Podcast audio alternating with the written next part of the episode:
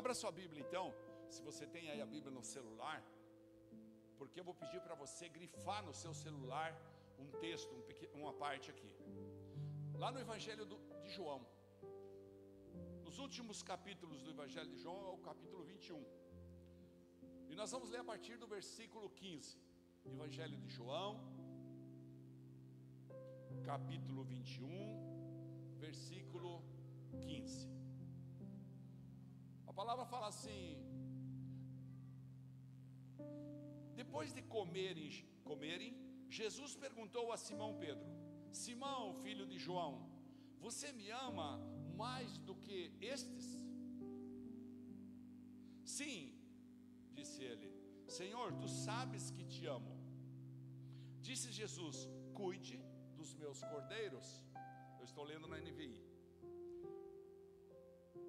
No versículo 16 fala: Novamente Jesus disse: Simão, filho de João, você me ama? Ele me respondeu: Sim, Senhor. Senhor, tu sabes que eu te amo. E disse Jesus: Pastoreie as minhas ovelhas. Pela terceira vez, versículo 17, ele lhe disse: Simão, filho de João, você me ama?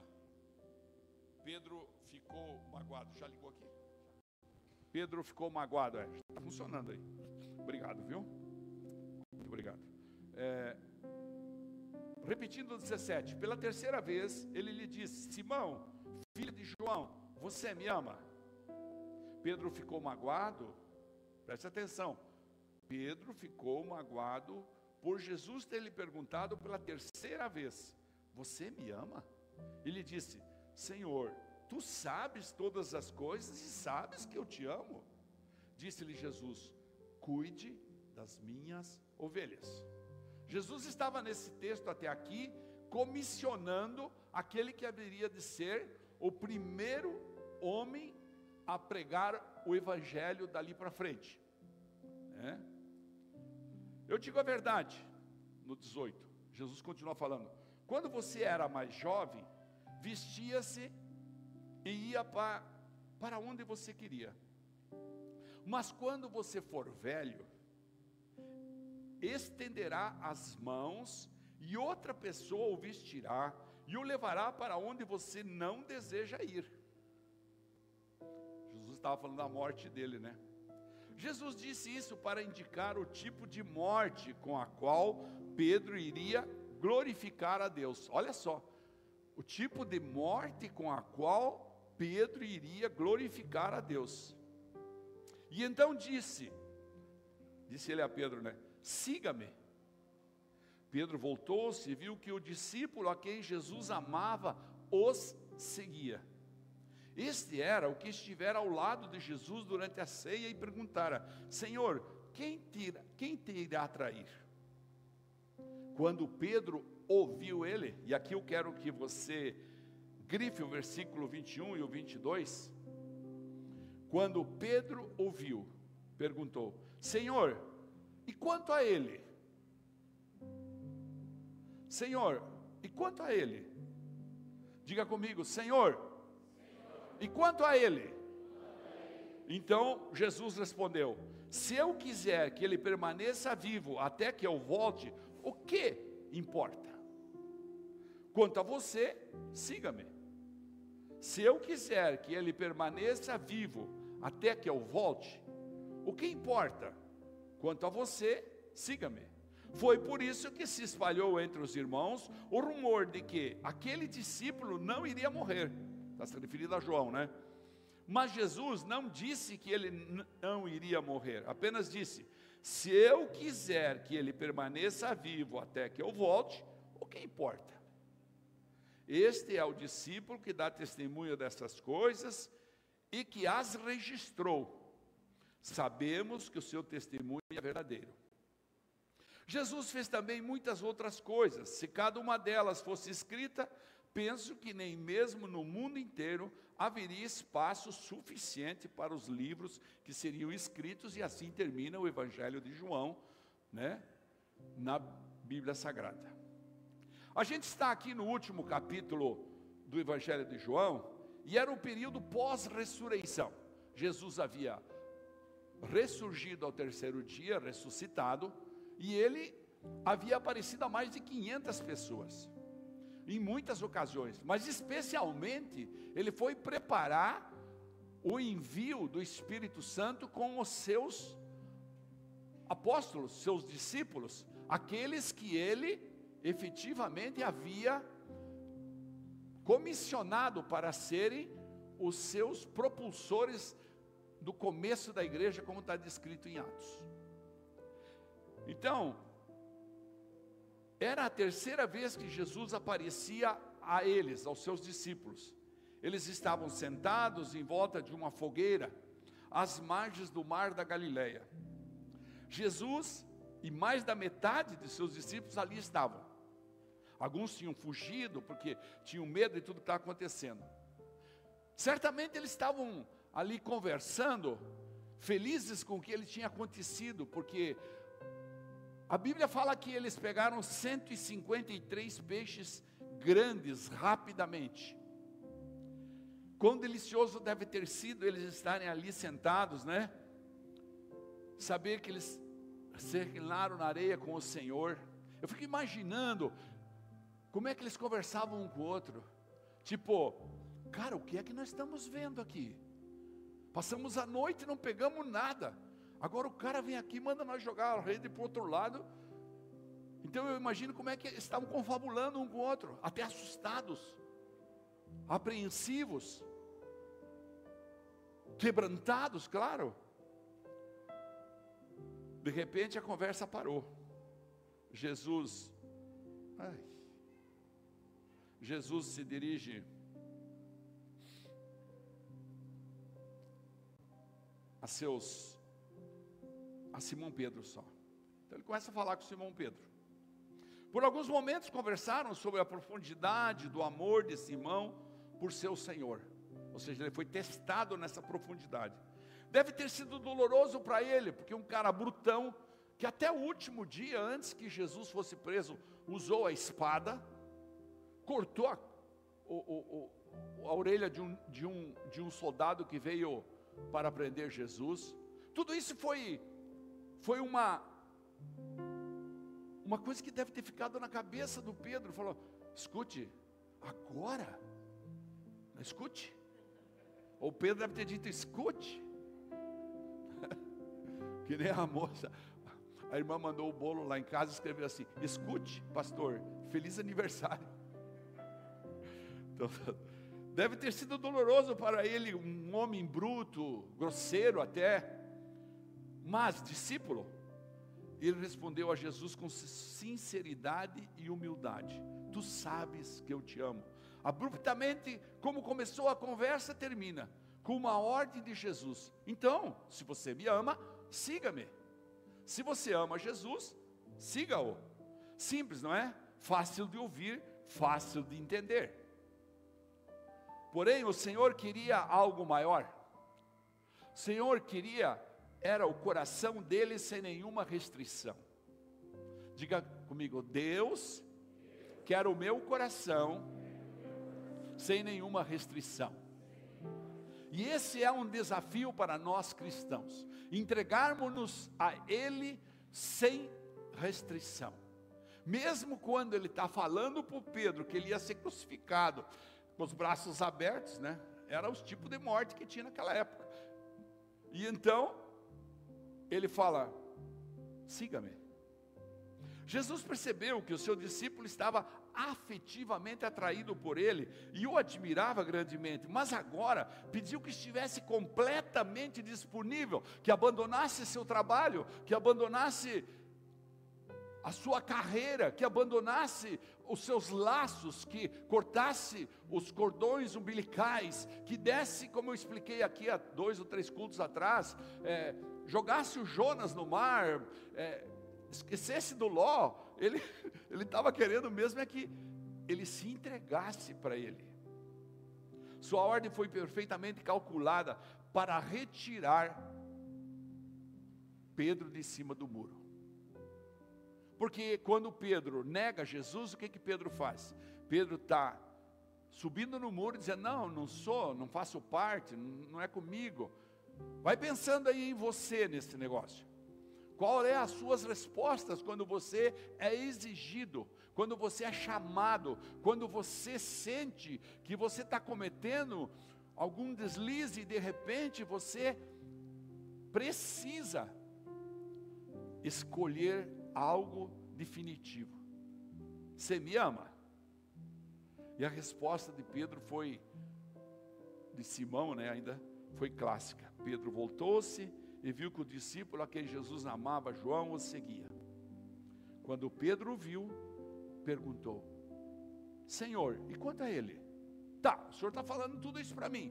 E ele? O senhor está falando isso tudo para mim. E minha mulher, minha esposa? O senhor está falando isso tudo para mim. E meu marido? O senhor está falando tudo isso para mim. E aquele irmão lá da igreja, que é um puxa-saco? O senhor está falando tudo isso para mim. E aquela outra pessoa que eu vi pecando ali, e o senhor não vai fazer nada com ele? O senhor está dizendo que o senhor está me puxando a orelha. O senhor não vai fazer nada. Pedro, na realidade, perguntou: Senhor, e quanto a ele? Não é típico. Não é típico quando a gente fica sabendo que Deus está nos chamando, a gente já fala assim: é, mas por que que estão colocando aquela pessoa no cargo? Por que estão chamando aquele indivíduo? Por que estão fazendo isso? Por que estão fazendo aquilo? Questionamos tudo. Assim como Pedro, quando algum líder, algum pastor, ou até um amigo ou um irmão da igreja nos confrontam, nos questionam, pedem para a gente observar uma, uma conduta que está em cima do muro, às vezes. Quando isso acontece, imediatamente nós vamos às nossas comparações com os outros. Pedro não hesitou em fazer isso. Tá bom, o senhor está aqui, me perguntou já três vezes. Acho que até ele pensou assim: vou falar para esse cara que ele é chato. Mas né? Vou falar para Jesus, você é chato, eu pergunto três vezes, eu falo, você sabe que eu te amo. Mas e quanto a esse aí? O dedo estava apontado para Pedro e ele tentou desviar a atenção perguntando a Jesus sobre João. Você viu aquela palavra do culto essa noite? Foi para você, viu que foi aquela palavra? Não, não, foi para você. Sabe aquela, aquela leitura, aquilo que nós escutamos no, no som do carro lá, aquela leitura? É para você. Não, não, não é para mim, é para você. Quem tem que mudar é você, você que está errado. Assim nós fazemos. Senhor, mas e o João? Você está pedindo para que eu o siga. Eu siga o Senhor. E ele? O Senhor não vai pedir? O Senhor está pedindo para que eu venha trabalhar na igreja, que eu venha no, na torre de, de, de oração. Para aqueles que não sabem, eu vou repetir de novo, está aberta na secretaria, é só você procurar a secretaria, começa no sábado às 18 horas, e vai até o domingo às 18 horas, passando a noite inteira, meio-dia. Tem horário para horário que você quiser. Todos os horários estão preenchidos, portanto, você é só se encaixar no horário e vir orar. Faça um propósito com Deus aí para você se aproximar dele. Você está pedindo para que eu o siga. E ele? E esse João aí? Você não vai falar a mesma coisa para ele? Afinal, assim como eu, ele é um discípulo também. Oh, Deus, o senhor não vai falar isso para o meu marido? Afinal, assim como eu, ele também é lá da igreja. Afinal, o senhor, o senhor não vai, não vai falar isso para minha cunhada? O senhor viu minha cunhada? Uh, o senhor não vai falar? O senhor não vai falar isso para o. Ah, o senhor tem que falar isso para o meu sobrinho. Pense um menino safado. Sempre nós temos um lugar para apontar o dedo que não é assim. Olha a resposta de Jesus. Isso deve ter deixado o Pedro muito doído. E muitas vezes as pessoas não querem ministrar esse tipo de palavra na igreja, que pode ter aquele que é doído. Não, Jesus vai falar com você essa noite aqui, tá bom? Fala com quem está ao teu lado, diga: Jesus vai falar com você essa noite. Jesus respondeu: Se eu quiser, que ele permaneça vivo até que eu volte, que ele importa. Quanto a você, siga-me. Se eu quiser que ele seja milionário e você continue assalariado, que me importa? Siga-me. Se eu quiser que você deixe tudo para trás, que você pegue todos os bens que eu te dei e você jogue lá no gasofilácio da igreja e vá trabalhar de novo para ganhar de novo, por que é que você não está cumprindo? Essa conversa deve ter ficado incrustada na cabeça do Pedro. Eu tenho certeza que nunca mais ele esqueceu essa prova. E essa noite eu quero colocar isso para nós aqui e entendermos como nós fazemos para sair disso, desse demônio da comparação, desse demônio do julgamento dos outros, desse demônio que aponta o dedo para os outros, quando a gente devia apontar para o nosso coração. Agora diga comigo, o que isso tem a ver conosco? O que isso tem a ver com os membros da minha família? O que tem a ver com os irmãos da igreja? Simplesmente que seguir a Cristo é uma questão individual. Quero ver todos repetir com o pastor, porque eu gosto disso de repetir, sabe por quê? Porque vai gravando na mente da gente. É didático. Diga assim: é uma questão individual. Uns quantos não repetiram, não faz mal. Aqueles que repetiram, muito obrigado. Intimidade com o Espírito Santo é uma questão individual. Diga comigo, intimidade com o Espírito Santo é uma questão individual. O Senhor nos salva individualmente. Ele não chama um casal, ele não chama uma família. Ele diz: Tu e tua casa serão salvos. Mas ele começa por um. Aí com o testemunho daquele, vem outro. Ou com o mau testemunho, não vem ninguém. Imagina a responsabilidade daquele que foi chamado, né? Ele dá e comissiona cada um de nós individualmente. Não tem jeito. Eu não posso ir para o caixão e puxar a pastora Raquel comigo e dizer, vem para cá porque agora acabou. Não, eu vou, ela fica, ou ela vai, eu fico, sei lá como é que vai ser. Não vai ser fácil nem para um nem para outro, mas vai ser, vai ter que ser assim. Ele fala conosco, ele nos direciona. Estamos aqui, sei lá, em 300 pessoas, um pouco mais.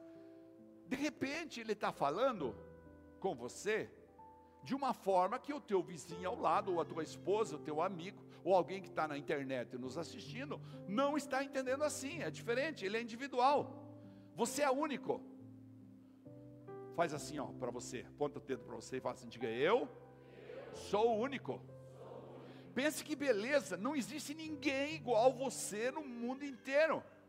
Pastor, mas são quase 8 bilhões de pessoas. Não existe ninguém igual você no mundo inteiro. É por isso que agora nas escolas, na, nos aeroportos, nos lugares públicos tem aquele negócio do reconhecimento facial, porque nunca vai ter duas pessoas igual. Né? Eles, né? Se há uma coisa muito clara nos ensinamentos bíblicos, na Bíblia Sagrada, é que Deus nos dá a cada um a nossa singularidade, pois somos únicos nesse universo.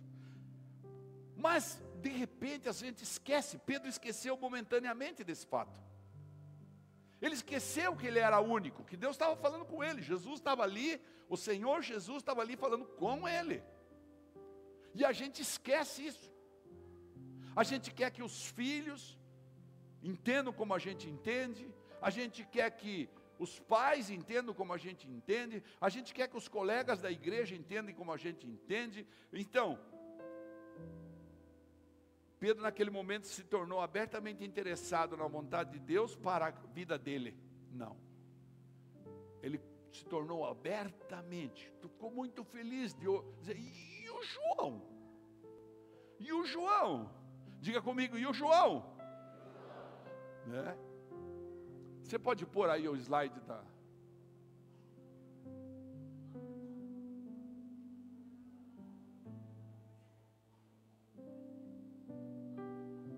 tem o nome da, da administração aí? Tem? Aí, ó. Você não é Pedro, você é João. Diga comigo, eu não sou Pedro. Não, coloca a mão assim, ó. Diga assim: Eu não sou Pedro. Não, ao contrário, vira tudo. Vira tudo. Vamos lá. Eu não sou João, eu sou. Aleluia, aplauda Jesus. Até o pai. Estudei tanto isso aqui que olha. Essa atitude parece um pouco com a nossa, né? Essa atitude do, do Pedro. Chama a atenção da gente, a gente. Quantas vezes Deus fala conosco, Deus nos confronta, através de uma palavra, através de um texto bíblico, através de uma circunstância, de um incidente, ou até de um acidente, de uma doença, às vezes, Deus aponta o dedo para nós e imediatamente nós olhamos para o outro e dizemos: É e meu marido? E minha esposa? E meu líder? Meu, e meu pastor? E quanto ao meu irmão? Meu irmão X, meu irmão Y, lá da igreja? O Senhor vai deixar passar em branco? Por que, que eu, o Senhor está me apertando? A tua justiça não é para todos? Hein, Deus? Tua justiça não é para todos? Essa semana eu escutei uma pessoa falar: Ah, eu briguei com Deus. Eu falei: Não, Deus está errado. Deus está errado. Pode ser que Deus esteja colocando você em uma experiência terrivelmente dura, como cristão, até mesmo humilhante. Mas, isso é exclusivamente para você. Porque você não é João, você é Pedro. Você está enfrentando a rigorosidade de um caminhar obediente no Evangelho? E talvez esteja olhando sobre a cerca, assim, olhando por trás no vizinho, né? Ou através da mesa, assim, olha, chega na mesa, você olha assim, você fala assim, e começa a se perguntar sobre a vida desse ou daquele, ou o compromisso dela sobre a vida de outros. Você está alimentando o pensamento, bem no fundo, simplesmente não é justo. Por que só eu? Por que só eu tenho que passar por essa situação? E Jesus pergunta: que lhe importa? O que lhe importa? Quando o assunto é fazer a vontade de Deus, Deus não diz que você deve responder por alguém além de você mesmo. Pegou? Deus não diz que você não deve, que você deve, perdão, responder por alguém além de você mesmo. Você responde por você. Olha, olha para quem está junto contigo, quem veio com você, quem está aí perto de você, diga assim: você responde por você. É. É tempo de parar de ficar olhando para os lados, procurando igualdade. Unidade, sim. Tudo que Jesus ora no capítulo 17 de João, uns capítulos antes, é para que nós tenhamos unidade. E isso é maravilhoso. Termos unidade estarmos todos pensando em amor. Ah, que igreja você vai? Eu vou na casa do oleiro. O que, que a igreja casa do oleiro pressupõe? Qual é o propósito dela? É evangelizar e misericórdia daqueles necessitados. Ok, eu estou junto. Vamos junto lá. Daí, para se eu preciso fazer pequeno grupo, se eu preciso não sei o quê, todas essas coisas são incluídas nesses dois projetos. Ou seja, unidade sim, igualdade impossível. Diga comigo, unidade sim. Igualdade impossível. Porque Deus nos fez todos diferentes. Pare de se preocupar com a necessidade dos outros. De que os outros têm que fazer o mesmo que você, tem que orar o mesmo tanto, tem que sofrer o mesmo tanto que você está sofrendo, ou alcançarem aquilo que você foi chamado para alcançar. Deus escolhe os papéis que desempenhamos individualmente para que na unidade nós possamos ser um só. Cada pessoa é única, já falei isso duas vezes, três vezes. Algumas pessoas, ou casais, ou famílias, que parece que são especialmente, você observou, parece que são especialmente escolhidas para enfrentar adversidades. Pergunte para quem perdeu um filho, uma filha, já com uma idade, por causa de uma situação emocional, psíquica, ou então é, uma prolongada e cruel enfermidade. Dificuldades financeiras que as pessoas enfrentam. Ele explicava série de tragédias, às vezes na mesma família. Enquanto outros dificilmente são tocados pela dificuldade. É Deus. É Deus porque todas as coisas cooperam para o bem daqueles que amam. Eu estou orando por um rapaz que essa semana me procurou e que está passando um momento muito difícil. E explicou a vida dele e eu falei para ele: eu vou orar com você. Comecei a compartilhar alguns textos bíblicos com ele e falei para ele: Deus escolheu você para você mudar tudo isso e ser um testemunho forte daquilo que o Senhor vai fazer na tua vida. Agora você tem que responder a, a Ele. Deus está preparando você com toda essa tragédia que você mesmo causou, em consequência de como você foi vivendo, como você foi executado, como você foi educado, como você foi crescendo, como você casou, como é que foi, todas essas coisas, mas agora chegou uma hora de deixar cair a ficha. Deus escolheu você separado. Se você entender isso, você vai mudar e você vai ter forças para mudar, porque a gente só tem forças para mudar quando a gente tem um propósito, claro. Ninguém consegue mudar sem um propósito. Fica difícil atacar e amargamente por uma medida igualitária de dificuldade perante o juiz. É tão fácil para Pedro, para o Pedro que existe dentro de nós, né? ser alimentado por nosso egoísmo, por nosso orgulho.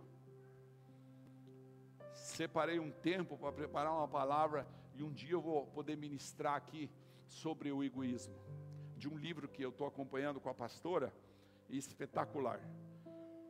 Lembre-se de que você não é João, você é o Pedro. Deus te chamou para uma missão difícil, um trabalho, uma situação familiar. Ele está conduzindo você a uma vida sacrificial, a rejeitar prazeres, a renunciar, a finalmente tomar as rédeas da sua vida como um homem de responsabilidade, uma mulher de responsabilidade, um cristão verdadeiro, se estiver, siga-o. E esqueça o João, tá bom? Esqueça o João da sua vida. Olha para quem está do teu lado e diga assim: esqueça o João. Precisa entender isso. Jesus está pedindo para você renúncia. Todo tempo Deus pede para mim renúncia. No começo eu falava, mas por que eu? Eu não quero ser pastor, muito menos ter igreja. Não, é você. Então, meu amado, há um segredo que eu quero compartilhar com você essa noite. Há um segredo. Siga-o Encha-se do Espírito Santo e vai em frente. Levante sua mão direita e diga: Espírito Santo, eu quero te seguir. Enche o meu coração com a tua presença e eu quero ir em frente. Amém? Aplauda Jesus por isso, por favor. Se Jesus é grande o suficiente para cutucar os Pedros, então ele será também grande para cutucar os Joãos. Deixa Jesus cuide dos Joãos. Você cuida do, de você que é Pedro. O Pedro podia muito bem, naquele momento, ter ficado calado, não é verdade? Ele podia muito bem ter dito: Ah, o senhor me chamou, estou aqui, é comigo. Não, mas o senhor não vai chamar o fulano? O senhor chamou nós para lavar a cadeira, o senhor não vai chamar o fulano? O Senhor chamou nós para cozinhar, o Senhor não vai chamar o fulano. O Senhor chamou nós para melhorar nosso casamento, e o Senhor não vai fazer. Olha o casamento do outro ali do lado. É muito fácil apontar o João, né? Existem algumas perguntas que precisam ser respondidas. Como é que eu vou lidar então com essa tendência minha de comparação?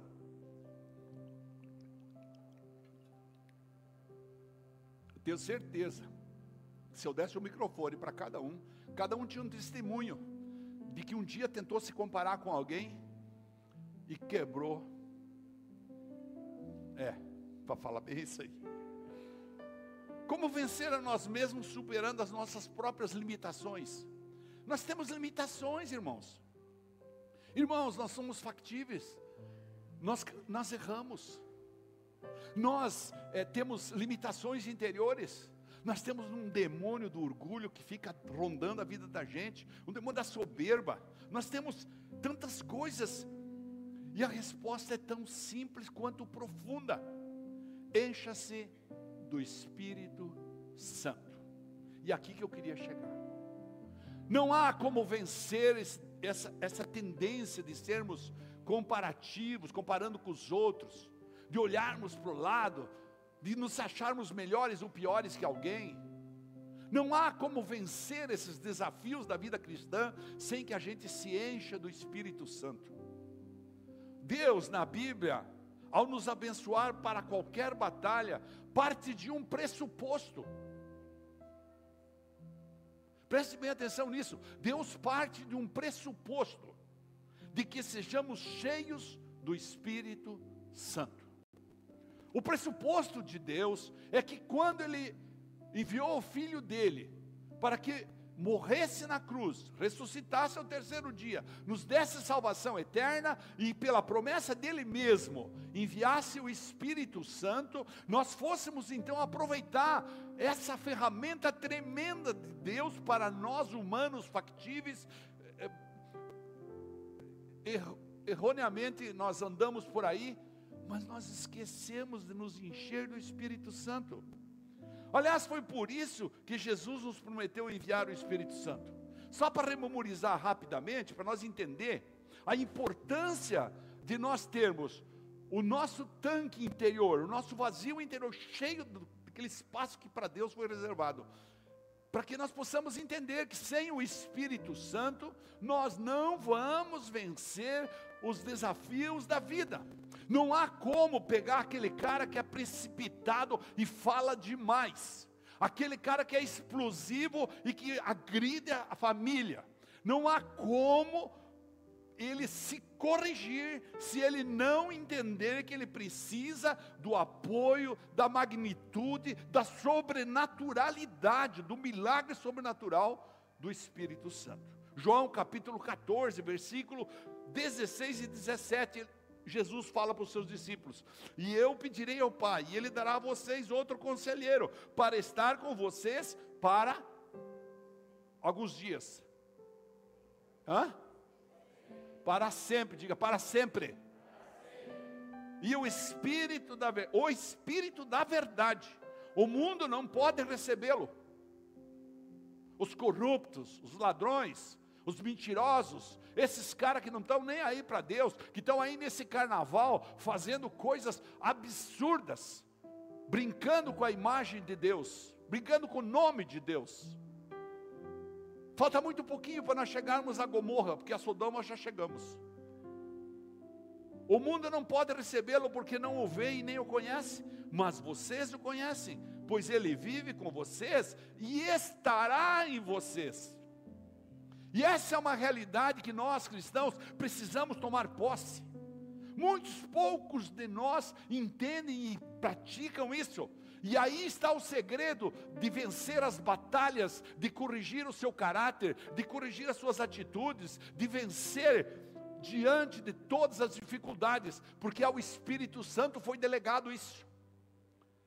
João 14, 26 fala, vai lá, um pouquinho, um pouquinho para frente. Mas o conselheiro, o Espírito Santo, que o Pai enviará em meu nome, ensinará a vocês todas as coisas e fará vocês lembrarem tudo o que eu disse.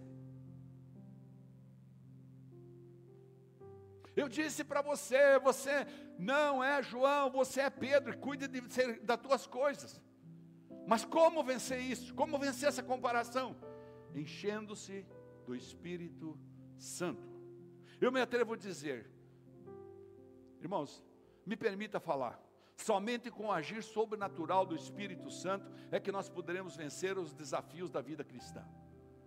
Não há como um homem acostumado a trair a sua esposa, uma esposa que tem olhos lascivos, um homem que tem a boca que precisa ser queimada que nem a boca do Isaías, uma mulher que tem um espírito de pombagira, outro que precisa ser libertar do álcool, outro que precisa ser libertar das mentiras, outro que precisa se, libertar dos pecados de corrupção, outro que precisa se desapegar das riquezas da terra, pensa que o Deus deles é o poder, a fama, o dinheiro, etc. Não há como sem que o Espírito Santo atue abertamente. E o Espírito Santo, ele tem um probleminha muito sério, irmãos.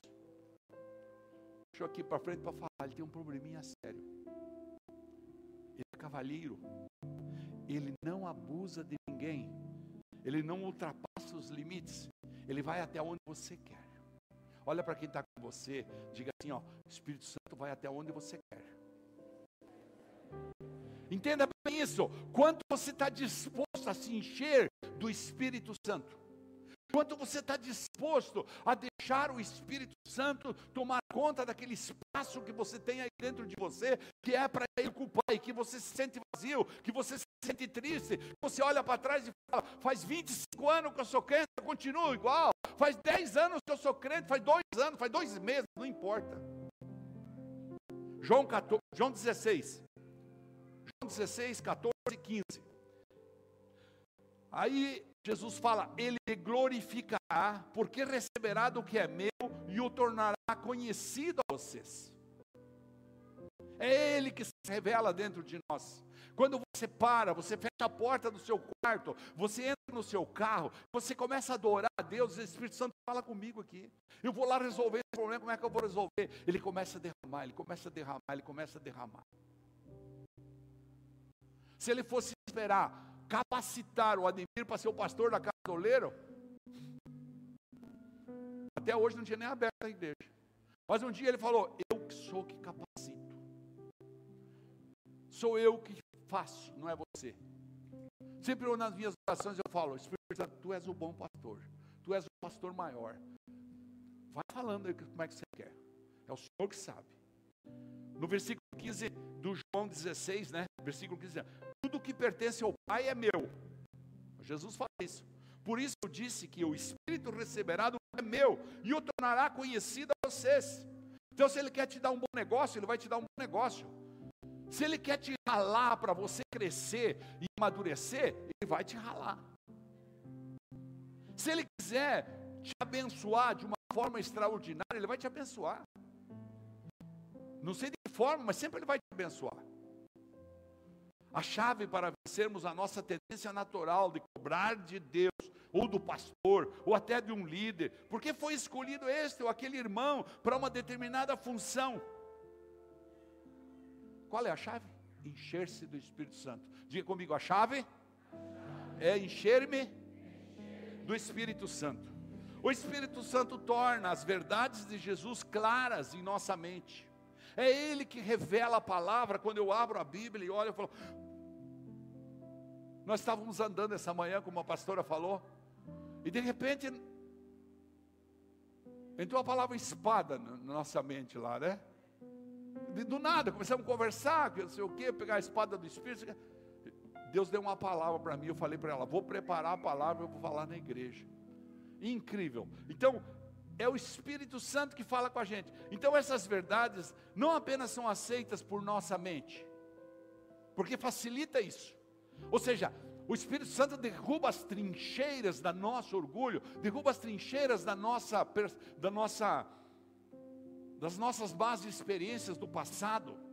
O Espírito Santo nos ensina a perdoar. O Espírito Santo nos ensina a entender as pessoas, a ter, dar, andar mais uma milha com elas, a tolerar um pouco mais, a compreender por que é que essa pessoa está agindo assim. Fiquei pensando, me demorei orando por essa pessoa que eu atendi essa semana e falei assim: meu Deus, como foi construído tudo isso nessa cabeça? Então, essas verdades serão aceitas por nós mas elas criam uma base importante para que possamos entender que Pedro é Pedro e João é João. Por isso é importante abastecermos o nosso interior com o combustível do amor de Deus. É preciso você entender que precisa ter combustível na vida. Precisa ter palavra, precisa ter jejum, Precisa ter adoração, precisa ter oração. E hoje de manhã conversando, nós até fizemos uma, uma, uma figura de linguagem. Esses carros híbridos, como esse que eu comprei recentemente, eles são usados em combustível normal e em eletricidade. Então, quando você chega em casa, põe na garagem, o que, que você faz? Clica na eletricidade. Por quê? Porque você não vai gastar combustível. E assim é se encher do Espírito Santo. E você vai no posto, você vai encher o quê? Combustível. Mas nós queremos andar, andar, andar, acaba a energia elétrica, começa com 58 quilômetros, no caso, quando eu dirijo, quando é o Léo que dirige, começa com 78, né? dirige mais suave, né? É, mas começa, quando chega na garagem, está com 8 quilômetros, com 14, com 3, com zero, já está lá no motor a gasolina, gastando gasolina. Agora, imagine um carro de 450 HP, quanto a gasolina gasta. Mas por quê? É assim a nossa coisa. Quando nós esquecemos de abastecer a nossa eletricidade do Espírito Santo, entenda o que eu quero falar. Nós começamos a gastar o combustível do nosso braço. Queremos fazer as coisas com a nossa força. A gasolina que é colocada ali é a gasolina das nossas ideias, é a gasolina daquilo que nós queremos, daquilo que nosso achismo nos determina. Está entendendo? Então, um carro híbrido é muito comparável com isso. Nós somos muito parecidos com o carro híbrido. Nós andamos é na gasolina, vamos no posto, comemos bem, assistimos na Globo. Ux, obrigado, não vou falar e assistimos não sei o quê, e vemos na internet, e vemos não sei o quê, não é verdade? Mas de repente, nós lembramos do Espírito Santo, vamos lá e nos plugamos com Ele em eletricidade, a eletricidade do amor, da esperança, nos enchemos, e ainda, com, compartilhando isso com a pastora Camila, ela falou assim: por isso que nós gastamos tão pouco combustível de foz aqui com a sua caminhonete. Porque nas descidas, o que fazia? A vida da gente começa a descer, descer, descer. O que, que o pastor Léo fazia? Ele puxava a marcha de carregamento. E então carregava a bateria no descer e na subida subia com eletricidade. E assim ele foi fazendo. De tal maneira que quase nem abasteceram o carro. E é assim que nós temos que viver. Nós não precisamos usar os nossos argumentos pessoais, nós não precisamos usar o nosso desgaste, a nossa cabeça, ter estressamento, entrar em, em, em coma mental, entrar em, em, em, em discussão, nos desgastarmos. Por quê? Porque o Espírito Santo faz isso por nós. A Ele foi concedida essa graça, e Ele é ansioso, Ele anseia por nós, o Espírito Santo anseia por cada um de nós, então nós não vamos nos comparar, pelo contrário, cada vez que a gente lembrar de se comparar, a gente vai falar: opa, estou descendo, Estou descendo, então vou ligar aqui para carregar mais a minha bateria elétrica. Deixa descer, porque na vida é assim. Muitas vezes Deus faz a gente descer, descer, descer, e o que Ele está querendo? É que a gente se carregue, por isso que Ele fala no Evangelho: aquele que quiser ser grande, que seja o menor, esteja lá embaixo, sujeite-se uns aos outros, tolerai-vos uns aos outros. Quando você está descendo, é que você abastece-se do Espírito Santo, ou seja, da eletricidade do seu carro. Eu, eu espero que tenha explicado bem essa, essa figura de linguagem para você marcar. No meu carro híbrido, que é você mesmo, eu, eu preciso também de combustível, muitas vezes. Preciso cuidar do meu corpo, preciso cuidar da minha saúde. Mas é tão importante e primordial cuidar da parte elétrica do meu carro, que sou eu, através da presença do Espírito Santo. Daí que eu não consigo entender, por exemplo, irmãos, me perdoe, pode vir o louvor, não consigo entender como algumas pessoas deixam de vir no culto de ceia, deixam de vir no principal culto do mês da Santa Ceia pessoas que são cristãs e que sabem que nesse dia celebramos aquilo que é o mais importante da história da humanidade. celebramos a morte, celebramos a cruz, celebramos a ressurreição, celebramos o corpo e o sangue de Cristo, e o que é que acontece? O culto mais importante de cada mês, muitas vezes as pessoas se dão o direito de faltar, é porque não entenderam, desculpa, mas não entenderam a importância de abastecer. É preciso ter, entender isso, precisa se abastecer, precisa encher-se do Espírito Santo. Abastecer-se de Deus é essencial para vencer as batalhas da vida. Abastecer-se do Espírito Santo. Celebrar, memorizar, renunciar, quebrar paradigmas, vencer as dores do passado, tudo contribui para que sejamos cheios do Espírito Santo. Nada nem ninguém pode te encher o vazio que é reservado por Deus em seu interior. Só Deus. Só Deus. Fique de pé, faz favor. Você quer vencer na vida cristã? Encha-se do Espírito Santo.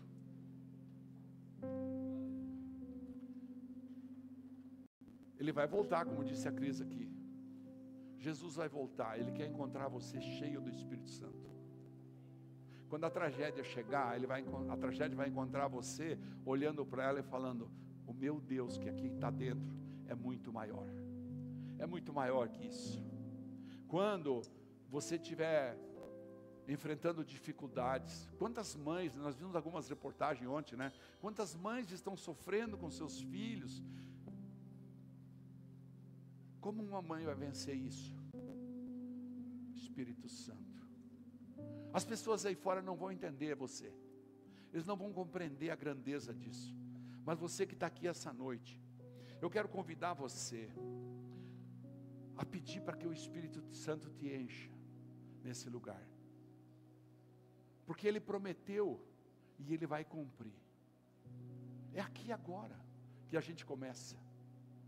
Talvez foi exatamente por isso que Deus te trouxe nesse culto essa noite, para você entender que ser cheio do Espírito Santo é a solução.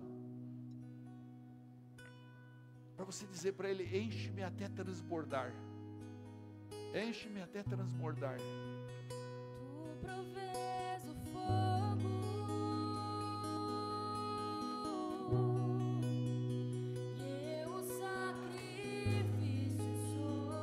Você pode levantar suas mãos, dizer para Ele: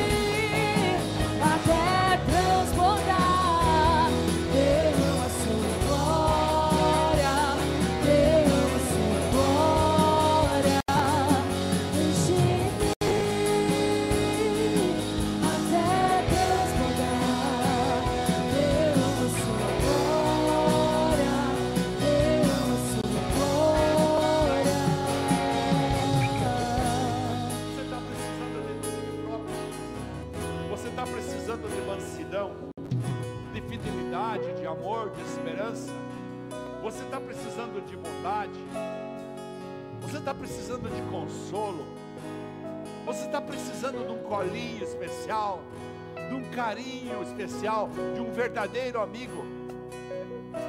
Não há amigo que nem o Espírito Santo, não há outro igual.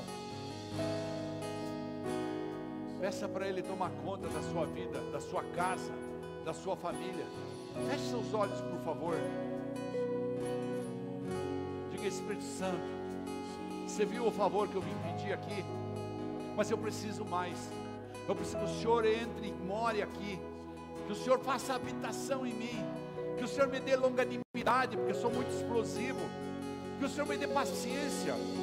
Que o Senhor me dê domínio próprio. Que o Senhor me dê amor, alegria e coloque paz na minha vida. Ajeita minhas finanças. Mas vem, enche-me. Quero reservar esse lugar para ti. Tu é mais importante que tudo na minha vida. Tu és mais importante que tudo. Por isso enche-me, Senhor.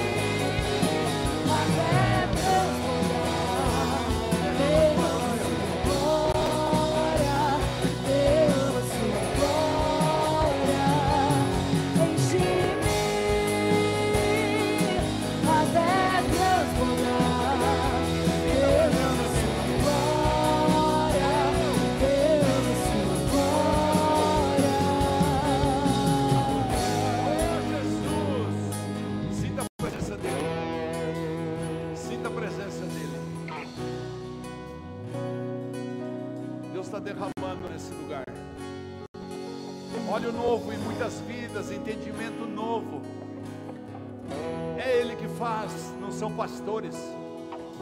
Se a igreja tivesse capacidade de resolver todos os problemas, como não resolveríamos? Mas não depende da igreja, não depende da minha esposa, do meu pai, do meu filho, não depende de ninguém, depende do meu relacionamento com o querido Espírito Santo. Doce Espírito Santo, fique à vontade, fala nos corações aqui. Nós não queremos mais nos comparar com ninguém. Nós somos exclusivos, criaturas exclusivas tuas. O Senhor nos fizeste exclusivos. Nós não somos João, nós somos Pedro e pronto. Não temos que apontar o dedo para ninguém, Jesus. Só queremos viver a tua palavra. Só queremos ter paz, amor, benignidade, domínio próprio. Oh, só queremos ter uma aliança contigo, Espírito Santo, uma aliança inquebrantável, que situação nenhuma nos fará claudicar, nos fará abandonar ou reter qualquer coisa, porque tu és a nossa esperança, tu és o nosso bom Senhor, nosso bom pastor, o nosso amigo fiel. Sim, Espírito Santo, enche-nos.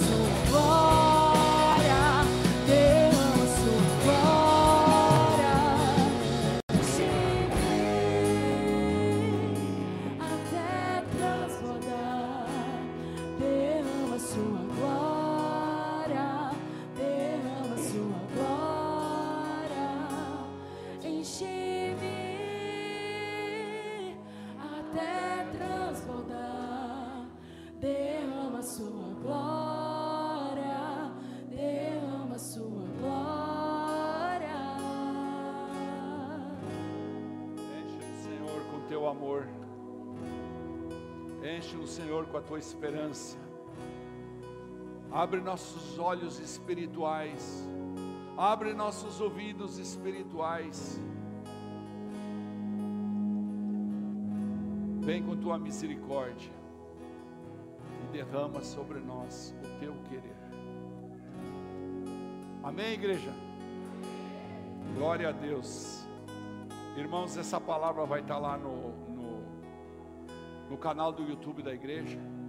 Se você vê alguém que vem apontar o dedo para vocês, fala assim: Eu não vou falar, eu quero apenas que o Espírito Santo me encha. Mas você pode entender por que, que eu não vou falar. Vai lá no canal da igreja e escute essa ministração. Aliás, a ministração da última quarta-feira aqui, que fala da linguagem do amor de Deus é maravilhosa também. Se você não veio quarta-feira passada, eu sugiro que você gaste uma hora da sua vida assistindo o que o Diego nos transmitiu do coração de Deus sobre a linguagem do amor de Deus e a linguagem do Evangelho. A linguagem do amor de Deus, que é a obediência, e a linguagem do Evangelho, que é amar ao próximo. Lindo. Não deixe de ver lá no canal da igreja. Amém? Coloca as suas duas mãos para frente. Não esquece, temos cantina, pizzaria, está funcionando a todo vapor lá. Agora com refrigerantes também, né? Olha. Não, aliás, também temos a nossa boutique, né? De tudo, tem papel de parede, tapete, todas as coisas que vão dando para a igreja, nós vamos, né? Não esquece de passar lá atrás, pegar o teu presente, você que visitou a igreja hoje, viu? Não esquece, ó, tá lá atrás, para você fazer um devocional e se encher do Espírito Santo todas as manhãs. Amém? Glória a Deus. Tem até Bíblia vai vender, não vai? Isso. Glória a Deus. Amém. Com duas duas mãos para frente. Que o Senhor te abençoe e te guarde. o Senhor faça resplandecer o seu rosto sobre ti e o Senhor encha você do espírito dele nestes dias agora. Que essa semana seja uma semana diferente na sua vida. Que ele possa derramar do amor dele sobre cada um de nós. Enquanto muitos estão gastando sua saúde atrás de orgia, de bebidas, de sexo, você vai se encher do Espírito Santo. Nada melhor, nada melhor, nada melhor. Diga comigo, eu sou, tudo que a Bíblia diz que eu sou. E eu tenho o poder do Espírito Santo, porque assim a Bíblia ensina. Então eu posso, tudo que a Bíblia diz que eu posso. Eu e minha casa, cheios do Espírito Santo, serviremos ao Senhor. Volte sempre, traga mais gente, se Deus é por nós. E agindo Deus, Deus é bom? Toda hora. Vão em paz, Deus acompanhe. Amo vocês. Aleluia, gente linda.